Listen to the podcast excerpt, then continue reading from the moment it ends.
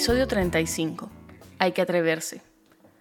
Para este episodio nos conectamos con Newark en New Jersey para conversar con el doctor Willy Roque Barbosa, un residente de medicina interna cursando su último año. Hablamos sobre su camino a la residencia, desde su experiencia como investigador, la cual comenzó cuando era apenas un estudiante en la Universidad del Zulia, pasando por su posición actual en el programa de Rogers University, hasta sus planes futuros y el fellowship de Pulmonary Critical Care que está por comenzar. Es un episodio cargado de información útil para quienes buscan seguir sus pasos y consejos que nos motivarán a todos a perseguir nuestros sueños académicos.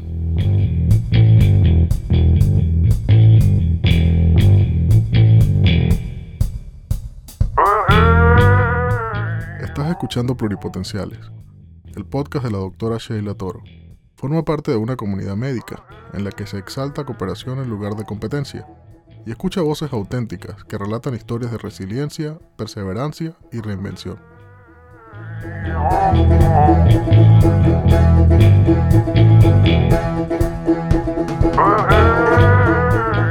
Hola Sheila, ¿cómo estás? Bien, bienvenido al podcast. Gracias, gracias por invitarme. No vale, gracias a ti. Para presentarte, tú eres Willy Roque, eres egresado de la Universidad del Zulia, un zuliano de pura cepa, y ahorita estás haciendo medicina interna en Rutgers University en New Jersey. Exactamente. Y bueno, pronto ya nos contarás. Vas a hacer tu fellow, me dijiste, en Pulmonary Care. Exactamente, Pulmonary Critical Care en la Universidad de Pensilvania. Mira, yo quería preguntarte algo que puede ser un poco personal, porque cuando conversamos tú me dijiste que de hecho viniste a hacer clerkships. Y a mí cada vez que yo escucho que alguien viene a hacer clerkships, o sea, son rotaciones cuando está en la escuela de medicina, a mí de alguna, de alguna manera me sorprende porque, bueno, yo, yo soy del monte, en donde yo soy la gente no va a hacer clerkships a Estados Unidos, eso es muy sofisticado. ¿Cómo te enteraste tú? O sea, ¿qué tan temprano comenzó toda esta planificación? Porque suena como a, que comenzaste bien pronto. Mira, este, la verdad es que desde que estaba en la escuela de medicina, y eso fue, yo creo que, no sé si es así como la mayoría de la gente lo ha hecho, que eh, se entera por otra persona y, y, ha sido como una cadena de gente que lo ha hecho. Mira, yo y conoces a alguien y dices, no, yo hice con esta persona, yo fui a este lado, así hice yo para encontrar estas rotaciones. Mira, Sheila, yo envié, no sé, cientos de, de emails para, para ver quién me daba la oportunidad de cómo hacer una rotación y alguien me la dio. Este, en Houston fue la primera rotación que hice, eh, en Baylor, por cierto, y oh. la hice con, la hice con algo fuera de, de, lo que voy a hacer mi especialidad, pues la hice en hematología y oncología, que por cierto me encanta la parte científica, la parte de investigación, pero la parte clínica no me llamaba mucho la atención. Y fue así, fue que envié varios correos y alguien me respondió y me dio la oportunidad. Pues. Y esa fue la primera, la primera eh, rotación que hice así. Y después, el año siguiente, hice lo mismo. O sea, no contacté a la misma persona, pero empecé a escribir correos y me la dio un, cardiólogo también en, el, en Houston. ¿Y en qué año estabas? Digo, de medicina. Yo creo que eso fue como en el sexto año, como el sexto quinto año, si mal no recuerdo. Más o menos por ahí. Vale, ya estabas terminando, como quien dice, en la parte clínica. Correctamente, y, fue más que yo este, hice parte clínica con ellos, pero yo también por, por la escuela de medicina estuve en una organización que se llama la, la CFIM, que, que, mira, eso a mí creo que una de las cosas más, una de las mejores cosas que la pasado en mi carrera fue estar ahí, porque es una organización de, de estudiantes que hacen eh, investigación endocrino-metabólica y que te entrenan para, para entender cómo hacer eh, research y, la parte de estadística. Es más, uno de los criterios para permanecer ahí y para, para entrar es conocimiento en estadística. y conocimiento en SPSS y, y otros software para hacer estadística para los, para los papers. Y ellos se enfocan mucho en la parte em, metabólica molecular como tal.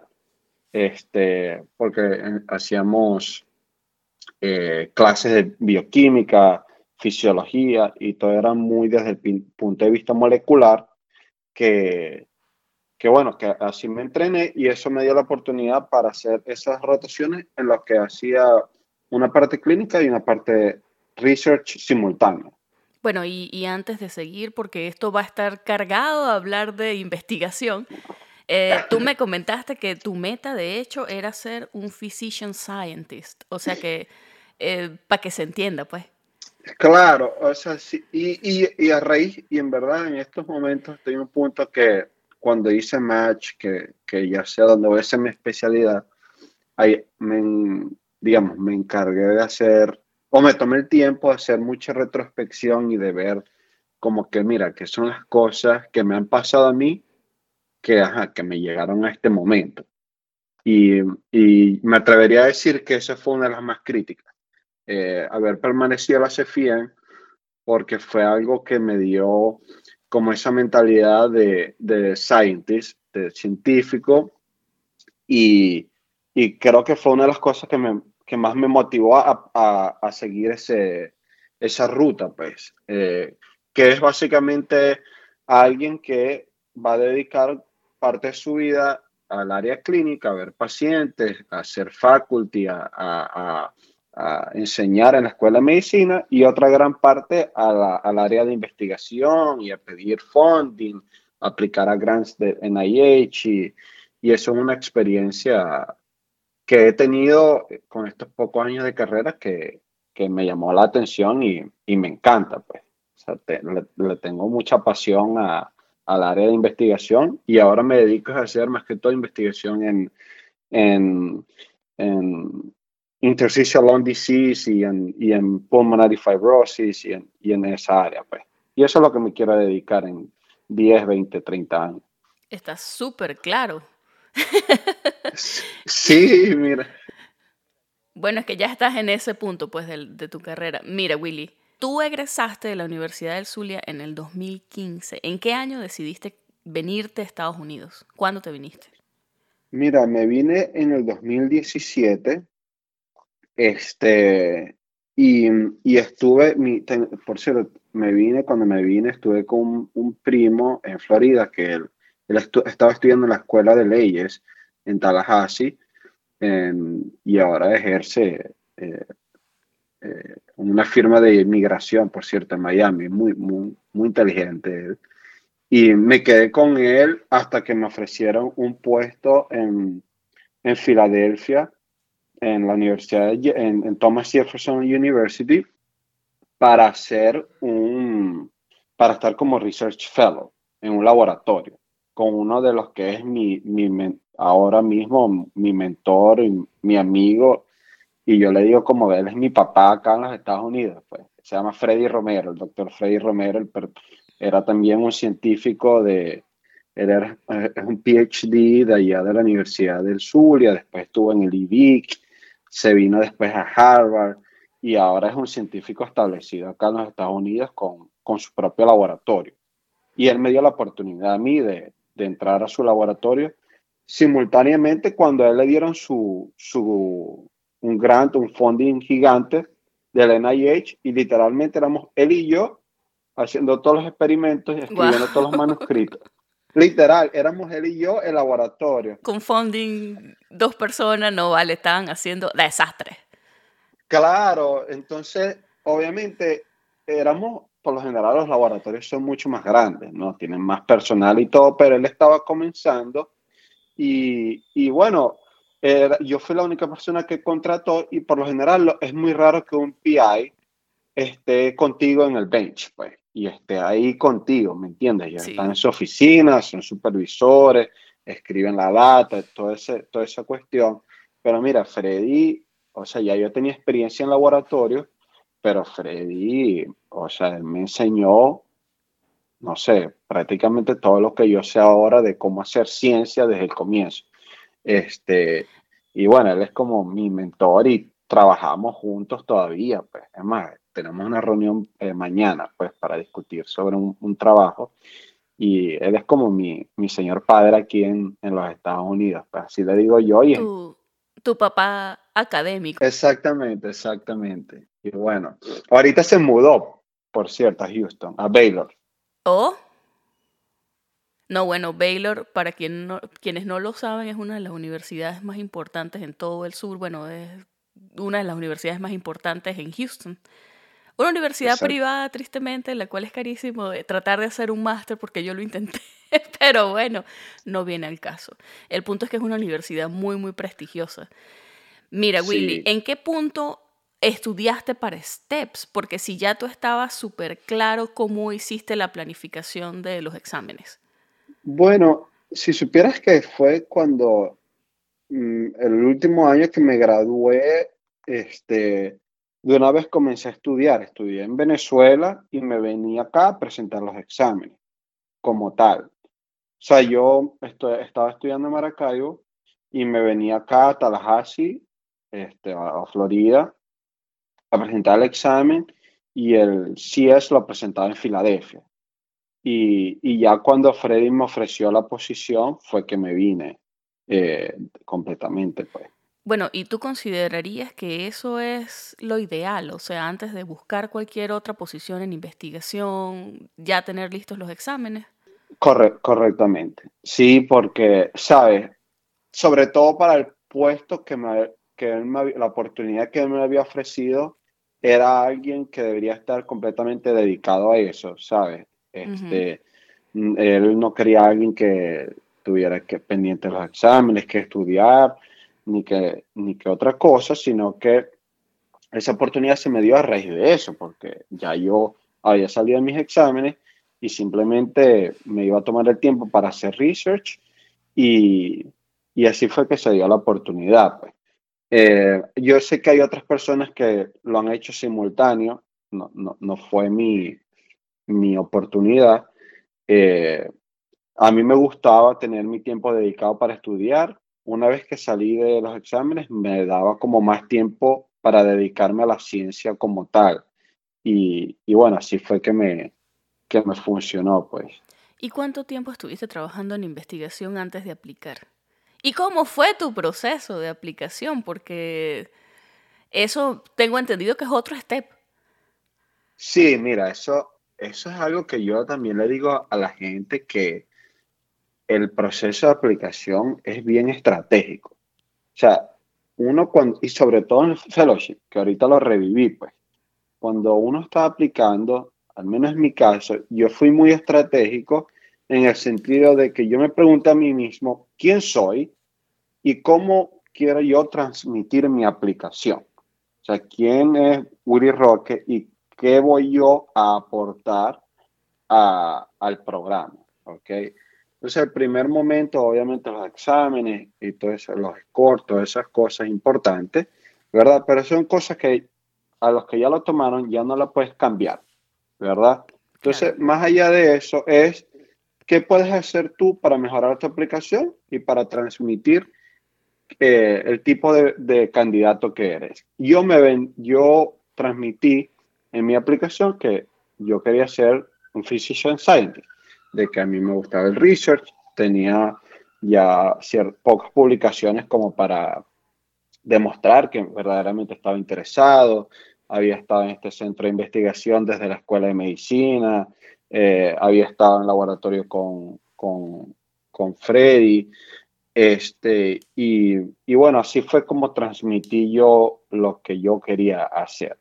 Eh, y en mi, y mi personal statement me da mucha curiosidad porque cuando hice el personal statement del fellowship, es, o sea, es distinto al de la residencia, pero el mensaje siempre mantuvo el mismo mensaje de lo que yo quería hacer. Ahora, también yo tengo suerte de que yo sé desde muy temprano qué es lo que yo quiero hacer.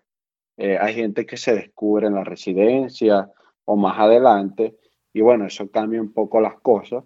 Pero mi mejor consejo es, número uno, buena mentoría, tener buenos mentores. Yo tuve gente que, mira, que yo les escribía para algunas preguntas, para mentoría y me daban sus consejos y, y saber qué puedes aportar tú a los programas a donde estás aplicando como tal. Eh, además, hay algo muy curioso que me, me, recuerdo que yo me entrevisté en un programa que no era universitario, pero como un programa muy bueno, comunitario, con un buen fellowship, eh, eh, placement y todo. y, ella me dice, una, la, la, la, directora del programa me dice, mira, pero ¿por qué tú quieres venir acá si, si tu, tu perfil es de una persona que quiere ir a un lugar académico? Y yo, mi respuesta fue, mira, este, para mí la, la academia no es ni un lugar, o sea, no es un lugar físico, es simplemente como tú practicas la medicina, cómo tú te comportas, cómo tú eh, enseñas a los estudiantes, cómo tú haces mentoría y cómo tú haces investigación. Entonces, ¿sabes? Como para decir, mira, yo, e, esto es lo que yo soy y no depende de donde yo haya estado. Y bueno, y, ese año hiciste match en Rutgers University. Entiendo que de hecho ahí se hace full investigación, creo que es eso básicamente lo que le da el nombre a la institución. Sí, eh, tenemos, Rutgers tiene dos instituciones y cada una, digamos, dos instituciones universitarias ahora, cada una hace como investigación bien distinta. Eh, está una en New Brunswick, que eh, Robert Wood Johnson, que forma parte de Rutgers, ellos hacen más que todo, digamos, por lo que son más reconocidos, es en research en, en, en hematología y oncología. Este, mientras que la nuestra, que está en, Newark, en New Jersey Medical School, ellos hacen más que todo research en enfermedades infecciosas, en tuberculosis, en, en public health, eh, cardiología, neurociencia. Entonces, cada institución eh, tiene su investigación, su tipo de investigación por la que es más reconocida. Pues y ya estás por terminar tu residencia, pero mira, yo quería preguntarte porque cuando estaba hojeando tu currículum vi algo que me llamó la atención. Y es que tú tomaste un track de Clinical Educator. Entonces yo quiero preguntarte, porque yo tengo que ser honesta contigo, yo estoy muy cruda en todo esto, yo estoy apenas comenzando, yo estoy estudiando para mis steps, no he aplicado al match, y menos decirte que sé lo que, a qué se refiere lo de los tracks. Entonces, si puedes darnos un poquito de luz en ese sentido, de pana que te lo agradecería. Claro, mira, eso, eso es un track. Hay, eh, he visto que otras residencias ofrecen varios tipos de track. Los más comunes que he visto es el Physician Scientist Track y el Clinical Educator Track. El Physician Scientist todavía no lo tienen en, este, en esta institución, pero el Clinical Educator Track Sí. Entonces, eso simplemente que seleccionan a dos residentes de, no sé, la clase de nosotros era como 30, 40 residentes para pertenecer a ese track. Y en ese track, básicamente, tú aprendes a cómo enseñar medicina utilizando las herramientas actuales que sabemos en, en medicina basada en evidencia, que sabemos que funcionan y que son efectivas para enseñar. Lo que se traduce en que tienes la oportunidad de no solamente trabajar con muchos estudiantes de la escuela de medicina, enseñando eh, una variedad de tópicos, pero que participas activamente diseñando los currículos de la escuela. ¿Me entiendes? Y te da la oportunidad a ti de aprender a ser un mentor y de cómo enseñar eh, medicina en el bedside, pues, con el paciente ahí y muchas otras cosas que simplemente te dan la oportunidad a ti para formarte como un educador eh, utilizando las herramientas que sabemos que funcionan. Y es genial porque el, el director del track es el, el, el, Associate PD y él es una persona, mira, es, uno, es el mejor educador que yo he conocido en toda mi carrera.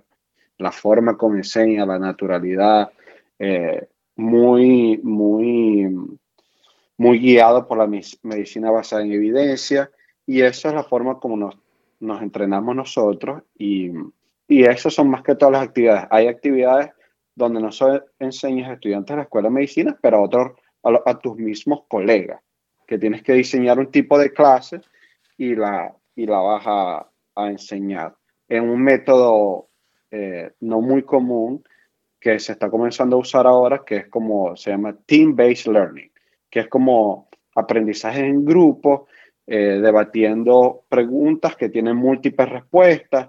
Y bueno, en verdad lo hacemos como un juego todos los, los, los viernes, pero que es probablemente la mejor experiencia académica que tiene mi, mi programa. Pues. Entonces, lo que estamos hablando nos estamos refiriendo al Clinical Educator Track, pero por lo que me dices, por lo que me dices te entiendo que de hecho es es más como un privilegio al que tienes acceso. Tienes que aplicar para eso. Claro, tienes que aplicar porque nada más eligen a dos personas. O sea, no es una mención, no es como que en algún punto en, en, la residencia tienes que decidirte por una mención, no es eso. No, no, tienes que aplicar, es competitivo el proceso porque tú te gradúas en tu, tu digamos, tu diploma de internista, a ti te dan dos diplomas. Uno diciendo que perteneciste a ese track que es como que es como para afirmar que tienes buenas capacidades de educador y tu, tu, diploma de internista, ¿sabes?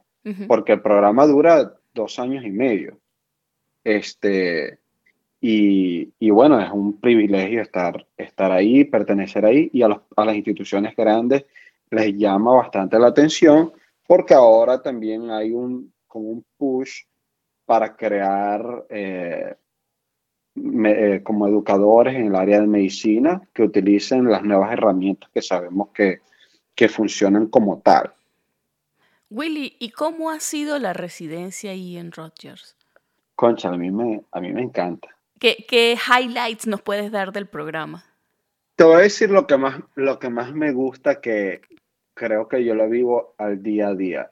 Y te lo voy a decir así. Una de las cosas que yo más extraño de, digamos, de estar en Venezuela, de estar con mi familia y, todo lo demás, este, que por cierto, todos los viernes le dedico, yo todos los viernes escucho música venezolana cuando voy al carro, ¿Cuál música venezolana? Porque es amplia, es amplia. Bueno, escucho Guaco, a veces los amigos invisibles, no sé, eh, depende. Tengo un playlist en podcast y los viernes soy nostálgico.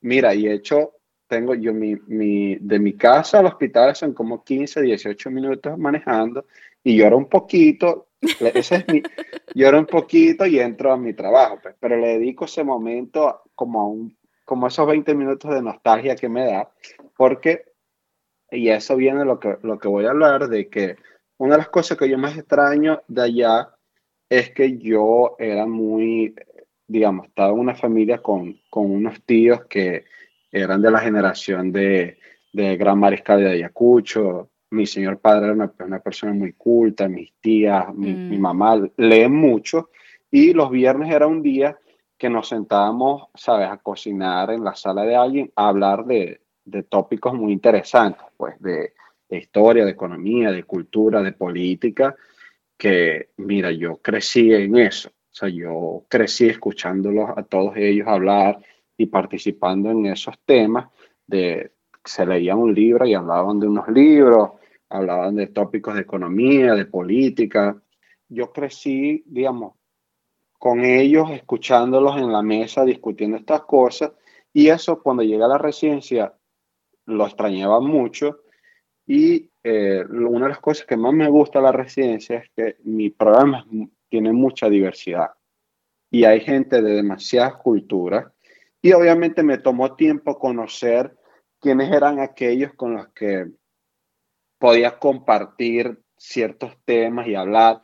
Y mira, tengo gente de, de todos los estados de, de, de, todas las áreas de Estados Unidos, con gente, ahí tengo un grupito con el que hablo de películas, un grupito con el que hablo de economía, uno de política, uno de series de televisión, tenemos un, un como un boot club también, con, oh. unos, con unos attendings que estamos formando, que por cierto tenemos una sesión en dos semanas de un libro que nos estamos leyendo, ¿Qué libro están leyendo por chisme? Esto es puro Se llama ese es de una autora que se llama Isabel Wilkerson y se llama Cast. C-A-S-T-E. Es excelente. O sea, lo estoy leyendo, voy por la mitad y me, me encanta el libro. Y bueno, lo vamos a discutir en el, en el club, pues. Oye, pero eso suena genial porque la idea que uno se hace de una residencia es, mira, no vas a tener tiempo ni de ver a tu familia. No, vale. Mira, mi programa obviamente tiene sus etapas fuertes, como todos los programas, sus, sus rotaciones que son bastante fuertes, eh, pero tiempo para debatir y hablar y compartir lo hay, pues, ¿sabes? Este, Y eso es una de las cosas que a mí más me encantaba porque, mira, lo traigo desde mi familia y me encanta, yo hablo mucho, pues, y, y, me encanta, y soy muy curioso y le pregunto a la gente, mira, pero ¿cómo es donde tú, tú vivías? ¿Cómo, ¿Cómo es la infancia? No sé, tú creciste en Mississippi, habla, o sea, ¿qué haces allá? ¿Cómo es la cultura? Y esos temas de conversaciones me encantan y, y mira, eh, me, me, me, desperta mucho ese interés por la cultura, por, Creo que yo, creo que es por la parte familiar, porque inclusive me recuerdo, mi, hablaba yo desde muy chiquito con mi abuelo, sobre, mi abuelo también era médico, sobre esos temas, hablábamos de historia de, de Europa, de Venezuela, y, y era algo que, que, estaba en mí, que yo necesitaba hacerlo todas las semanas, y ahora en verdad con el programa lo hago a diario, porque hay gente de muchas culturas, que, y hay gente que tiene interés por distintos tópicos y bueno, ya más o menos he identificado con quién puedo hablar de cada cosa y, y me, mira, yo, yo siento que yo voy al hospital a trabajar, pero tengo una librería abierta, ¿sabes? De gente con la que me encanta hablar y, y pasar un buen rato, pues. Mira, nos has vendido buenísimo el programa. Ahora yo quiero hacerte una pregunta, porque hay mucha gente, por ejemplo, ahorita que está pasando el periodo de las entrevistas, ¿sabes? Están en medio del match. ¿Cómo puede una persona identificar ese tipo de cualidades positivas en un programa a través de entrevistas? Mira, es hablando con los residentes. O sea, hay programas que ofrecen cuando te estás entrevistando como una sesión privada con los residentes, haciendo esas preguntas, como que mira, ¿de dónde son los residentes? cómo es la parte demográfica, cómo tienen ustedes tiempo, ustedes se reúnen. Eh, es difícil, no, te digo que no es difícil entender eh, eh, si, un, si un programa la verdad tiene eso, pero esos son los tipos de preguntas que yo haría. Y mira, capaz te encuentras gente también que habla como yo y te va a decir, mira, esto es así, así, nosotros nos reunimos y, y, yo creo que también es un feeling que uno tiene cuando, ahorita, ahorita porque las entrevistas son en Zoom, mm. pero ese feeling te da. No sé por qué, pero es un feeling que uno le da así como que, mira, esta gente como que está como amargada o algo así, pues. Y que también son cosas del momento porque hay gente que tiene su situación individual de estrés eh, dentro y fuera del trabajo, pero que es difícil transmitir en una entrevista, ¿sabes? Y menos por Zoom. Eh, por Zoom es, es, muy, muy difícil porque antes venían y los candidatos entraban como un salón de conferencia y venían muchos residentes y hablábamos y compartíamos y creo que entender la dinámica entre los residentes en persona era genial. Ahora yo por, por Zoom, cuando estaba haciendo las entrevistas por fellowship, me fijaba mucho en cómo se hablaba el faculty entre ellos y con los, con los fellows.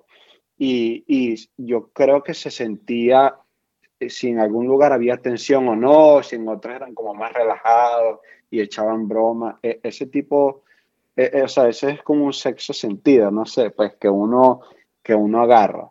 Y lo más importante es la parte de la diversidad de los residentes. Mi, mi programa es bien diverso en, cuanto, en punto de vista de, de los residentes en el sentido de que hay gente de todos lados del país, hay muy pocos, muy, muy pocos estudiantes internacionales. Eh, pero bueno, la, diversidad cultural la hay, pues. ¿Y cómo afecta la diversidad? O sea, porque te he escuchado mucho hablar de forma positiva del programa, el hecho de que sea diverso, pero ¿cómo, ¿Cómo es algo positivo el hecho de que sea diverso para nosotros como IMGs? Mira, este, porque tienes, entiendes, no solamente por, por conocimiento general, porque entiendes la cultura de otras personas, sino porque por, al menos mi programa refleja en parte, este, o algunos programas en general pueden reflejar, deberían reflejar en parte la población que ellos atienden, ¿sabes? Yo, en, aquí en Newark hay una población grande de, de personas que hablan eh, de, de, hispanos. Mira, eh, la mayoría de los pacientes quieren a alguien que hable su idioma, ¿sabes?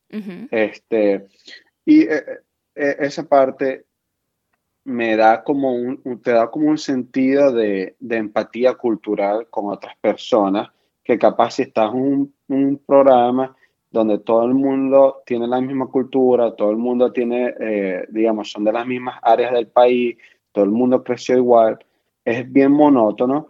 Y, y, y eso es, evidente, la estadística de, de cómo los pacientes eh, se reflejan satisfactoriamente cuando son atendidos por gente con los que ellos se pueden identificar, ¿sabes? este, y la, la facilidad que es para mí también hablar con, o para la gente que habla español con un paciente que habla español, no es lo mismo la atención por el, por el traductor, por video, por el teléfono, ¿sabes? Este, mira, casualmente eh, yo tengo varios pacientes venezolanos en mi clínica y, y, ellos obviamente se prefieren ver conmigo o gente de, de, Ecuador, de Perú, que prefieren verse conmigo porque yo hablo castellano hablo español y, y es su preferencia y, y me imagino que así habrán pacientes que son, eh, que son de otras culturas, eh, que son asiáticos, que capaz querrán verse con un médico asiático y, y, es entendible, pues. Este, y bueno, yo porque a mí también me encanta eso, yo tengo una frase que, que decía mi, uno de mis mentores también de la, de, de la, de la Universidad del Zulia, se llama Néstor Andrade me siempre decía en su clase, un doctor que, que solo de medicina sabe, ni de medicina sabe. Tiene varias interpretaciones, tiene varias interpretaciones. Yo lo tomaba como que, mira, el rol del médico no es solamente practicar medicina, sino que tener un amplio conocimiento cultural para así entender a tu paciente. Claro. Este, y es una de las frases que yo siempre la llevo conmigo todo el tiempo, porque me motiva a leer y a, y a, tener empatía por otras personas y, realmente escuchar su historia. Sí, de hecho, ahora que dices la frase, yo la primera vez que la escuché fue de un profe de anatomía, pero en el primer episodio, yo no sé si tú lo has escuchado, que hablo con un doctor, que es un muchacho brillante que está en España, él de hecho le gusta mucho las humanidades médicas, la antropología, y hablamos bastante acerca de eso. Es una frase que viene de un médico que se llama José Letamendi. Y hay algo que yo he aprendido, yo me costó, me tomó tiempo entenderlo. Yo no, no terminaba de, eh, de, cuajar en mi cabeza la idea de por qué la gente prefiere verse con un médico que habla su mismo idioma. Si es una persona, por ejemplo, en mi caso, que habla inglés. Yo por lo general siempre buscaba médicos que fueran americanos porque eh, digamos que era lo que tenía alcance. Cuando me mudé a Houston, de hecho, terminé teniendo una doctora que era mi, mi, primary care physician, que era colombiana, y conectamos de una manera que no tiene absolutamente nada que ver con el idioma, no es solo el idioma. El background cultural es algo fuerte porque es mucho más fácil hacerte o entenderte con una persona que tiene tal cual una cultura que se parece más a la tuya que con alguien que no. Cosas como modismo, como lenguaje eh, corporal, cosas que uno simplemente da por sentado. Entonces sí, lo que tú dices es definitivamente importante. Entonces he escuchado ya de varios doctores como un consejo tratar de aplicar en zonas en donde tú vas a ser un asset en donde la población tiene un background cultural similar al tuyo, porque eso de alguna manera te posiciona favorablemente con respecto a alguien que no tiene el mismo background cultural, así que es algo también estratégico. Exactamente, y yo invito a la gente que cuando se vaya a entrevistar a un programa, busque la, como el, el aspecto demográfico de esa región donde ellos atienden pacientes y utilizar eso y, mencionarlo durante sus entrevistas, como que mira, yo sé que la 15% de su población habla español y yo soy una persona que yo hablo español, yo, yo estoy seguro que me puedo relacionar o comunicar mejor con esos pacientes y, y bueno, es como otra herramienta de las que uno puede eh, mencionar en el área de las entrevistas como tal. Y te lo digo, yo la, la, mencionaba mucho en mi, en mi entrevista. Y también si hablan otros idiomas, menciónelos, porque por ejemplo, yo, yo estudié en el colegio alemán y, estuve, y viví en Alemania por, por tiempo y, y, aprendí alemán y, y, era como una habilidad que tenía, pues yo me podía comunicar en alemán perfectamente con, con, con algunas personas y aprendí también a hablar francés y que me sirve mucho acá, pues estudié, estuve en la Alianza Francesa en Maracaibo como por tres años. Eh, mira, te preparan para tu hablar francés completamente. Nosotros, nosotros acá tenemos una población muy grande de Haití que oh. muchos, de, muchos de ellos hablan eh, creole y hablan también francés eh, como tal. Y, y, uno les pregunta, mira, ¿quieres hablar con un, con, un, con el traductor o, prefieres establecer la conversación así? Y prefieren hablar en francés. Odian, o sea, prefieren completamente, si ellos dominan el francés, comunicarse contigo en, en francés y es, y es una habilidad mira, que también la puedes mencionar, que a mí ni se me había ocurrido porque ni, siquiera me tomé la molestia de investigar cómo era la parte demográfica de, de Newark. Y después me di cuenta que, mira, yo puedo haber mencionado esto, ¿sabes? O sea, básicamente tienes que buscar la forma de, de venderte. Exactamente. y demostrar con, como con respaldo de que por eso le digo a la gente, si tú dices, mira, a mí me gusta el research, está bien, a mucha gente le gusta, pero concha, le tienes que tener, es bueno o es más favorable si tienes cierto respaldo para, para asegurar ese, eh, que eso es cierto, ¿sabes? este, y bueno, eso es como ciertas herramientas que uno puede utilizar. ¿Y qué es lo siguiente para ti? porque ya hablamos y cuando conversamos me contaste, y por cierto, felicitaciones, que quedaste en el fellowship en el que tú querías quedar en Pulmonary Critical Care. Entonces, ¿a dónde te vas? ¿Por qué ese es el área que te gusta? ¿Qué viene para Willy Roque? Bueno, eso, es una pregunta bastante compleja. Pues.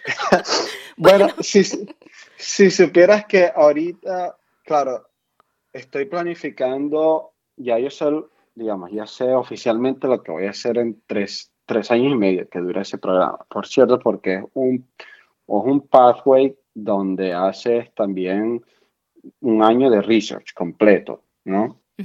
Entonces, obviamente la meta es la siguiente, es, ah, eh, yo, yo estoy en el field que te dije, en el campo de, de la investigación de medicina, de, eh, estamos estudiando o tratando de entender la fisiopatología de la fibrosis pulmonar y tratando de experimentar con, con medicamentos a ver qué resultado nos da.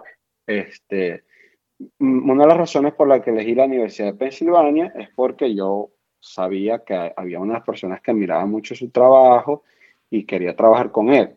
Y yo pedí en mi entrevista y dije, mire, yo me quiero entrevistar con este doctor, que obviamente conozco muy bien su trabajo, su trabajo es muy similar a lo que yo venía haciendo con Freddy y, y fue excelente. Pues, no sé, tuvimos una muy buena conexión y, y, bueno, que de ahí obviamente el programa también es muy reconocido clínicamente, es muy bueno, o sea, es tremenda institución.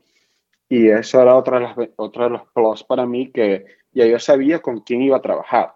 Y te ofrecen también hacer como un máster en medicina translacional, que es muy probablemente que lo vaya a hacer. Entonces ahorita lo que me estoy enfocando es terminar trabajos que tenemos pendientes para que yo en tres años de carrera, ¿verdad? Que esté trabajando, haciendo mi fellowship, necesitas tener cierta cantidad de, de productividad en el field para que cuando yo vaya a aplicar en tres años a un grant, mira, ya es como que ellos revisen tu, tu tu aplicación. Tú quieres tener tu propio laboratorio. Yo quiero tener mi propio laboratorio. Entonces, ahorita tengo el tiempo para trabajar y sacar una cantidad de trabajos que tenemos, que vamos a sacar, porque el primer año del fellowship es fuerte, ¿sabes? Ahí no, no sé qué tanto tiempo vaya a tener. Capaz encuentro tiempo para seguir trabajando en los proyectos, pero no el tiempo que tengo ahorita, ni, digamos, la dedicación que, que le tengo ahorita para trabajar en los proyectos.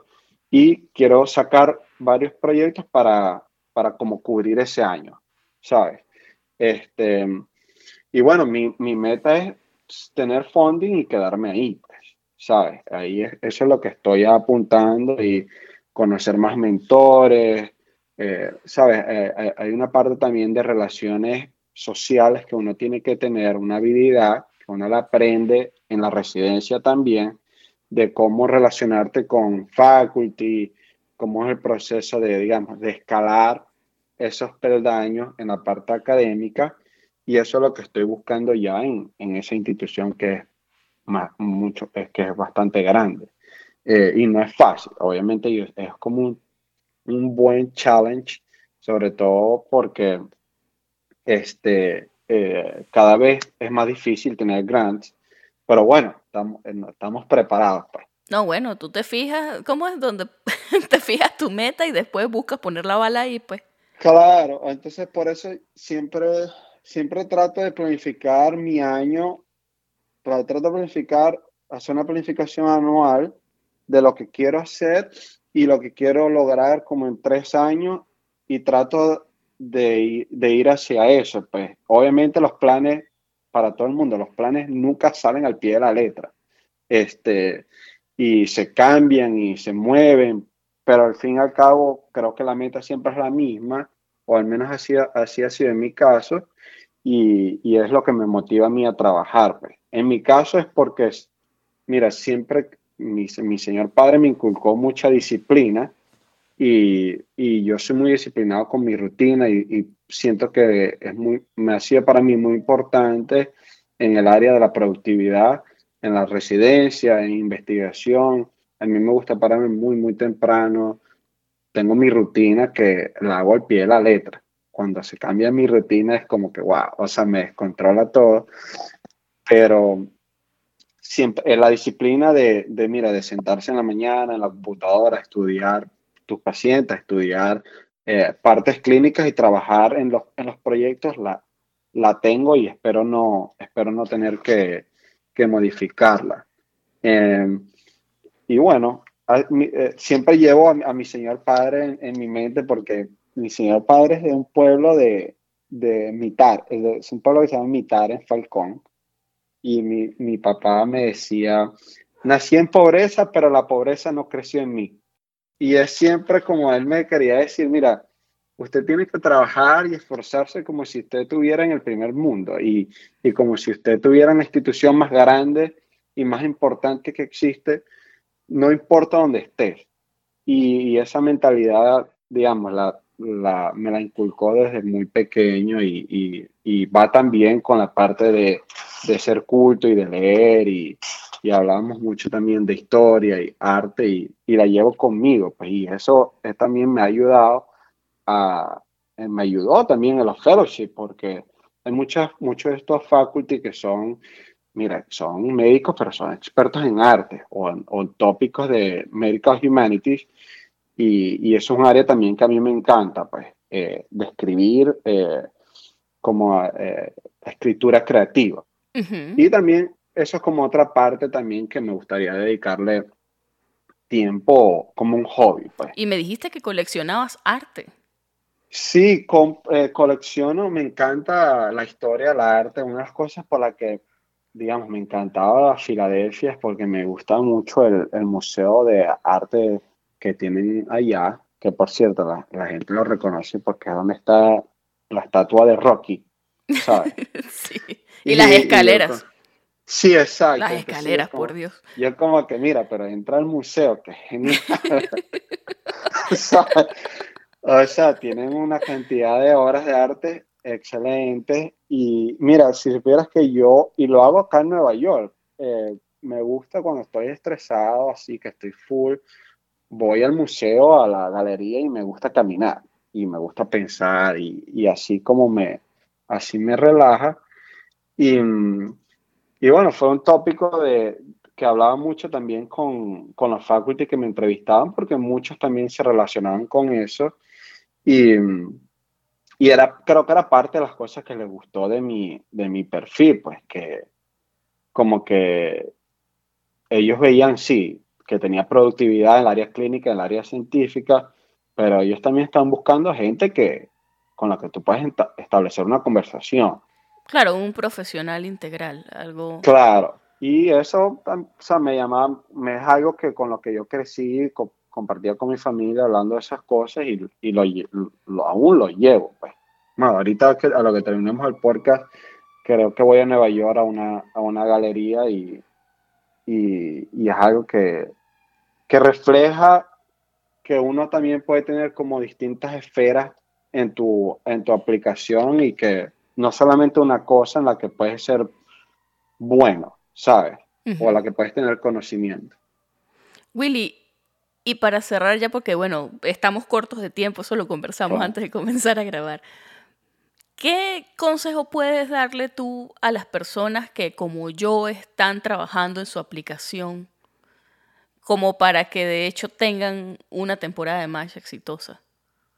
Lo más importante yo pienso que es conocerte a ti mismo, ¿verdad? Y primero preguntarte a ti, ¿quién quiero, o sea, quién soy yo y quién quiero ser yo en 5 o 10 años? Yo quiero ser una persona en el área académica, quiero este, aplicar a grants, quiero hacer esto, esto y esto. Primero preguntarse uno mismo qué es lo que uno quiere. Eh, ¿Estoy yo dispuesto a trabajar en un programa que es muy reconocido, pero que también es súper full? O sea, esas son cosas que uno tiene que preguntarse a sí mismo al momento que esté aplicando y el momento que estés creando tu aplicación y tú estés redactando tu personal statement. Eh, y lo número, lo otro que también para mí es primordial, primordial y lo fue durante el fellowship, es identificar los mentores. ¿Quién, ¿Quiénes son esas personas con las que tú, que tú le puedes llegar y te dan consejos objetivos? Y que no solamente eso, sino que tú tienes una tan buena relación para que esa persona sea capaz de levantar el teléfono y llamar a alguien. Y tienes tips para eso, porque a veces no es fácil. O sea, uno en el camino conoce muchas personas, pero cuya a veces no te atreves a decir, a pedirles el favor, a veces no sabes. Atrévase. Atrévase. Lo, lo peor que te pueden decir es que no. Y está bien, y uno lo entiende. Uno tiene que estar preparado para que la gente también te diga que no. Y está bien. Pero si no lo intentaste, no tocaste esa puerta. Este, y otra cosa muy importante que no solamente aplica para la residencia, sino para el fellowship, es que es muy importante identificar que hay mentores clínicos, yo, así lo divido yo, yo tengo mentores clínicos que son gente con la que comparto, trabajé, vi pacientes, trabajé en equipos con ellos, mentores en la parte de research y, mira, mentores de consejos, pues, de que, mira, este, consejos de la vida, pues, ¿sabes? Sí. Eh, entonces, es importante identificar eso y saber quién cuáles son de ellos los que pueden levantar un teléfono y llamar a otra persona para ayudarte o escribir un correo. Yo le invito, y es algo que es muy común, la verdad, la gente tiene mucho miedo de preguntar esas cosas. Yo, yo perdí ese miedo porque me dijeron tantas veces que no, que, que ya era como que, bueno, yo voy a intentar, no me importa, pues. Este, y, y te, te vas a sorprender. Hay gente que, te va a ayudar, ¿sabes? Sobre todo si gente con la que hiciste una rotación, gente con la que hiciste research y te destacaste y, vieron algo en ti positivo que dicen, mira, sí, yo voy a ayudar a esta persona. Que es muy importante porque creo que, creo que en los otros episodios lo he escuchado que otros o colegas lo han dicho. La representación importa. Cuando a ti te dan la, la, la oportunidad de hacer una rotación, de entrar a una residencia, de entrar a un fellowship, no te estás representando a ti mismo. O sea, tú estás representando a la gente de Venezuela, a la escuela de medicina, a tu familia y de último a ti. Entonces, eso es algo que uno tiene que llevar en mente y que al menos yo lo llevaba siempre presente y que me motivaba a mí a siempre, ¿sabes? Dar o hacer un buen trabajo o, o, como me daba ese push a mí para siempre hacer, siempre pensar que podía hacer lo mejor. Eh, y lo mismo sucede con, con cuando te dan esa oportunidad a ti para conocer a un futuro mentor. Mira, tú no sabes quién te puede abrir las puertas, ¿sabes? Tú no, no sabes quién, este, quién de esa gente de esas personas con las que hiciste la rotación eh, tiene un familiar que es program director y, y, tú te destacaste, fuiste un excelente este, rotador, pues, y, y ellos te van a decir, sí, mira, yo conozco a esta persona y yo te voy a ayudar. Obviamente tienes que preguntar primero, pero si no preguntas, no, ¿sabes? No, no sabes si esa puerta se te va a abrir. Claro. Perder el miedo, hay que perder ese miedo. No sé por qué tenemos tanto ese miedo, es muy común. Pero yo, o sea, yo creo que fueron tantas veces que me rechazaron que lo, o sea, lo perdí, pues, por correo, en persona, como sea. Sorry, sigo aquí, pero es que estoy escribiendo. Yo cuando te escucho inspirado, escribo posibles títulos. bueno, Willy, muchísimas gracias de verdad. Y vale, mira, aquí tienes una casa, luego nos tienes que contar cómo te va en el fellow. El parte 2 en tres años, en cuatro años. A ver, a ver, a ver si está toda la paja que dice. a ver si todo fue verdad, pues. No, bueno, hay que, mira, sabes que uno, hay muchas cosas en la cultura de uno, la mayoría de la gente es más así como que mira, eh, no digas tus planes para que se hagan realidad, porque si los dices, etcétera. Pero yo he aprendido que aquí de hecho pasa lo contrario. Los americanos son muy de compartir y eso de alguna manera los hace, eh, estoy buscando la palabra, eh, ¿cómo es que se dice? Este, keep accountable. Ellos lo comparten sus planes y sienten que eso de hecho los mantiene como que, bueno, ya hiciste el compromiso, ya dijiste, ahora trabaja duro por eso. Y es algo muy americano, es algo bien curioso que, que, uno, bueno, al menos es que yo soy gocha, chamo. Tú sabes cómo somos los gochos. Uno trata de... pero claro, es, es distinto, tú eres maracucho, los maracuchos son más extrovertidos, son gente más atrevida. Yo soy muy extrovertido y, creo que es un plus, ha sido un plus para mí en la, en la residencia porque yo hablo, mira, yo hablo con el, el, oficial de seguridad de la entrada. Como que, mira, ¿qué estás escuchando ahí? Ah, estás escuchando jazz.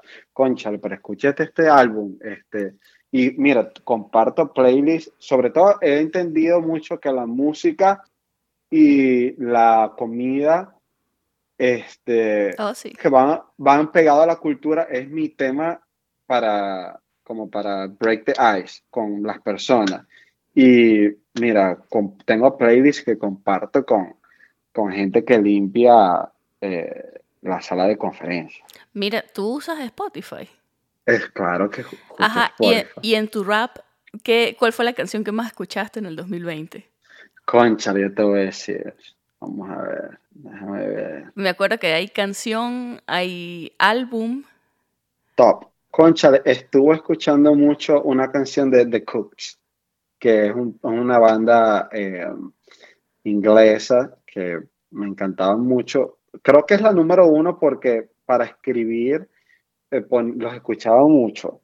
Y también tengo acá una de, de, de Frank Sinatra. Oh. También, de, un hombre con gustos clásicos. Concha, porque es que tengo distintos playlists. Para cada día a veces me provoca escuchar. Ahí, tengo un playlist de, de, escribir, tengo un playlist de jazz, puedo tener un playlist que se llama Pochangosa, que es para de, música venezolana. ¿Sabes que mi rumba se llama Pachanga? Concha, la, aspiradora. Ahora que dices pachangosa. claro, ese tiene Juan Luis Guerra, tiene Guaco, Gilberto Santa Rosa, o a veces te puedo escuchar ópera. No sé, me gusta oh. Giuseppe, Giuseppe Verdi, que es un, compositor famoso, o Tchaikovsky, o Bach, no sé, me, mm, depende de cómo me despierte. Lo primero que hago cuando me despierto en la mañana es que escucho música. O sea, yo me conecto los audífonos y estoy escuchando música mientras se está haciendo el café y, y, lo primero que hago, la verdad, es que hago la cama. O sea, me despierto, hago la cama, prendo mi computadora, esto a las 4 de la mañana, hago el café y me pongo a, a revisar si tengo pacientes, a planificar el día, me tomo cierto tiempo ahí y después me tomo tiempo para estudiar y para escribir este, y trabajar en los proyectos. Y ahí me dedico dos horas que tengo dedicadas en la mañana para, para mí, pues. O sea, de, de, de, lo que, de prepararme yo para el día. Y, y después salgo a las seis que tengo que ir al hospital. Así que otro consejo, párense muy temprano para que les rinde el día. Yo, yo porque me acostumbré, me, o sea, esa fue la disciplina que la tengo desde hace muchos años y me ha funcionado. Y es porque en la noche no, yo no proceso en la noche. Es más, hay una, una broma que hago mucho en la residencia que, que yo le digo, mira, primero, después de las 10 de la noche, no me llames porque te voy a responder en la mañana, te voy a escribir un mensaje. Y, y segundo, después de las 10 de la noche, mi inglés comienza a, ah, a decaer. Sí. sí. es que como o sea, que yo, se depleta la glucosa y ya como que es, la lengua se te traba. Yo lo he experimentado. Exactamente, es como que viejo, ahorita no, no proceso, pues yo estoy despierto desde muy temprano y yo me acuesto a las 10, estoy durmiendo. Este, y he tenido esa disciplina y, y bueno, creo que me ha funcionado para, me para planificarme bien los días y, y, y tener buena productividad. Bueno, Willy, de verdad que ha sido un placer hablar contigo. Muchísimas gracias. Concha, muchas gracias por la invitación, Sheila, y un placer. Bueno, Willy, entonces, pues ya sabemos, la parte número dos, cuando ya tengas tu propio laboratorio y entonces puedas empezar a aceptar gente a rotar. Claro. Y te claro. llenamos ese, ese inbox con emails de gente, mira, yo te escuché en el podcast. Mira, yo te escuché hace cuatro años, ¿dónde estás? Exactamente. Pero bueno, chamo, amén, pa'lante y que todos amén, los planes que tiene ese te, Ojalá, ojalá salga verdad y, y, es más, voy a poner el podcast cuando salga, lo, lo pongo en un icono en el escritorio y, y, en cuatro años lo veo y digo, bueno, al menos lo que dije se hizo realidad o no, las cosas cambian, pues, pero esperemos que para bien. Esperemos que para bien. Y bueno, muchísimas gracias y seguimos en contacto. Hasta luego, Sheila, un placer. Un placer. Bye, bye.